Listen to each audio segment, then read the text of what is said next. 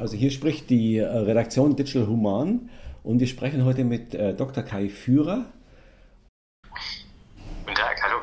Hallo. Grüße Sie. Ähm, Sie haben ja promoviert, deswegen äh, wäre mal ein guter Einstieg. Erzählen Sie ein bisschen was zu Ihrem Werdegang und vor allem, wie kamen Sie dann zum 3D-Druck? Ja, ich habe promoviert an der TU München bei Professor Wildemann, äh, war da parallel dann in Beratungsprojekten habe da viel äh, so in Entwicklungen und dann Design und Konstruktion von Produkten äh, gearbeitet, wie man das verbessert mit Value Engineering oder Design to Cost. Und da ging es schon damals sehr darum, Bauteile zu finden äh, für Kostenoptimierung und die dann über die Wertschöpfungskette zu optimieren. Und äh, dann hatte ich eine Tätigkeit beim großen äh, Anlagen- und Maschinenbauer, äh, der Apfel- und Getränkeprodukte herstellt ähm, im Innovationsmanagement. Und da bin ich dann erstmals mit 3D-Druck in Kontakt gekommen, wo es darum ging, auch neue innovative äh, Produkte herzustellen, die funktional besser waren. Und äh, damit schließt sich dann immer mehr der Kreis äh, zu sagen, es gibt äh, in der 3D-Druckwelt äh, viele, viele Ansatzpunkte, die eigentlich auch aus einer klassischen Problemstellung herauskommen, nämlich wie man funktionale Integration macht, wie man Bauteile leichter macht, wie man Bauteile äh, so für, für die jeweilige Applikation passend macht und, und äh, ja, individualisiert. Ähm, und das hat mich dann sozusagen über meinen Berufsweg immer schon so begleitet und ist jetzt ein starker Schwerpunkt geworden. Mhm. Äh, und äh, was fasziniert Sie besonders am 3D-Druck? Ja, dass der 3D-Druck an sich nicht ein weiteres Fertigungsverfahren ist, was man sich jetzt erarbeitet, sondern dass man die unterschiedlichsten industriellen Herausforderungen damit adressieren kann. Also Variantenmanagement, ähm, Massen-Customization, Funktionsintegration oder mehr Materialapplikationen, äh, ja, wo man unterschiedliche Materialeigenschaften kombiniert in, in einem Bauteil ähm, und auch Ersatzteilstrategien oder Wiederbeschaffungszeiten, logistische äh, Themen kann man damit adressieren. Und das heißt für mich, es gibt da ein, ein unheimlich großes Spektrum an Möglichkeiten, äh, wo man den 3D-Druck einsetzen kann. Und für mich auch natürlich interessant, dass sich da einiges in der, in der Konstruktionsabteilung und auch in, das, in den Fertigungsbereichen äh, verändert, wo der Konstrukteur im Prinzip viel näher an die, an die Technologie, an die 3D-Druckmaschine heranrutscht, äh, dass er im Prinzip schon für die jeweilige Applikation überlegt, welche Maschine und welche Materialien äh, und welche, äh, welche Gesamtkonzepte man damit äh, verwendet, ja, so dass es da ein unheimlich spannendes Feld ist, wo man ähm, unheimlich interessante Diskussionen und, und, und Aktivitäten hat, ähm, wie man so, eine, so innovative neue Themen realisieren kann. Okay, verstehe.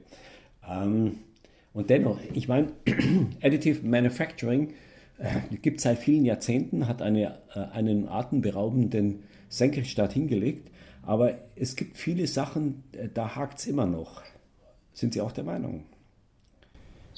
Ja, ich denke eher in, in Möglichkeiten oder Potenziale und es stimmt, es, es gibt schon lange äh, additive Fertigung oder 3D-Druck, ähm, immer sehr prototypenorientiert gewesen. Dann gab es dann funktionale Prototypen, also Bauteile oder Prototypen mit 3D-gedruckten Bauteilen, die, die was aushalten und nicht nur Design-Prototypen waren.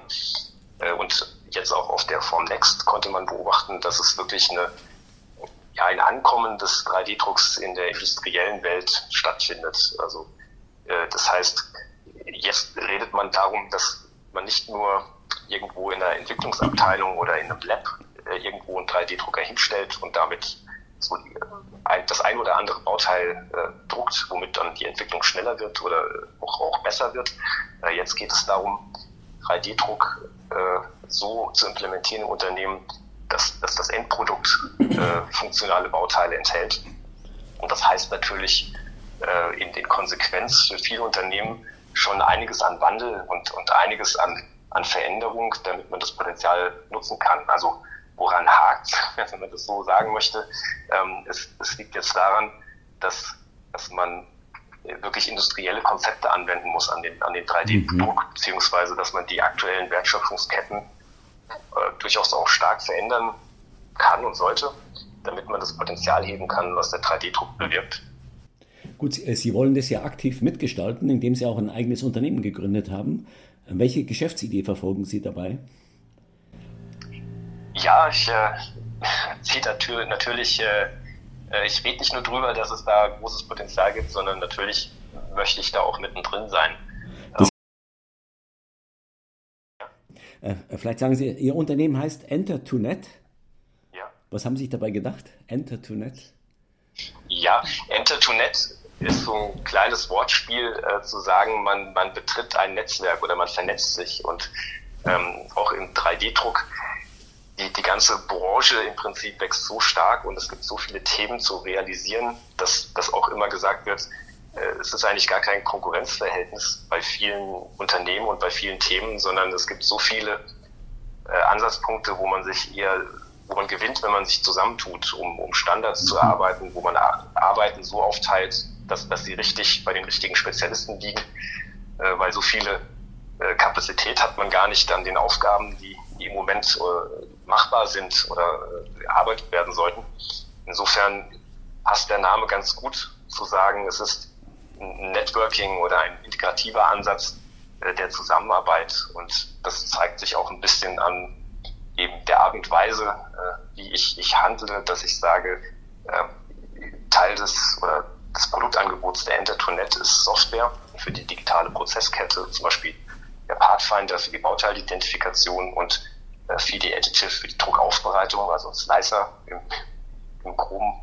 Ähm, auch da im Moment äh, hat man noch einen starken Mehrwert, wenn man sich auch um die Implementierung der Software kümmert. Also dass es nicht eine reine äh, Out-of-the-Box-Lösung äh, ist, sondern dass es sehr viele unternehmensspezifische Themen gibt, die man gestalten kann, damit die Software optimal eingesetzt mhm. werden kann. Äh, äh, Sie haben sie gerade erwähnt, das ist ja sehr leistungsfähige Software von CT Core Technology ähm, aus Membris. Vielleicht, ich glaube, der Fokus liegt bei dieser Software zum Teil auch auf das Post-Processing. Warum? Die Software selber, würde ich sagen, hat, hat eine, ähm, ja, äh, eine Begleitung mehrere Aspekte von der gesamten Prozesskette. Ähm, je nachdem, mit welcher, also hm, jetzt muss ich kurz mal quasi aussteigen, ähm, Postprocessing eher nicht. Mhm, okay, okay. Ähm, Postprocessing ist das, was man in der AM-Community im Moment versteht, äh, die Nachbearbeitung des Werkstücks nach dem Druck. Ah, okay, okay. Äh, ja, in, der, ja, klar. In, der, ja. in der Gleitschleifmaschine oder dass man das dann färbt oder dass man das dann ähm, nochmal bei Metallteilen hippt, damit die fester, fester werden. Da hat die Software ehrlicherweise noch nicht so viel mit am Hut. Ähm, mhm. Mittelfristig wollen wir, dass man Bauteile markiert im Drucker, damit man die danach wieder mit einem Matrix-Code auslesen oder zuordnen kann. Aber das ist jetzt noch Zukunftsmusik. Mhm. Mhm. Sondern, also, hm?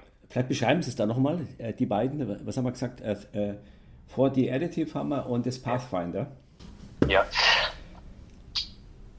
also die Software von, von Core Technology ist sehr, sehr gut, wenn man das Konzept äh, hat oder so anwenden möchte, einer digitalen Prozesskette. Äh, anfangs versucht man Bauteile zu finden, die überhaupt für den 3D-Druck geeignet sind, beziehungsweise Bauteile, die ja danach äh, auf eine gewisse Art und Weise schreien, umgestaltet zu werden, ähm, damit sie dann danach in, in den 3D-Druck gehen können.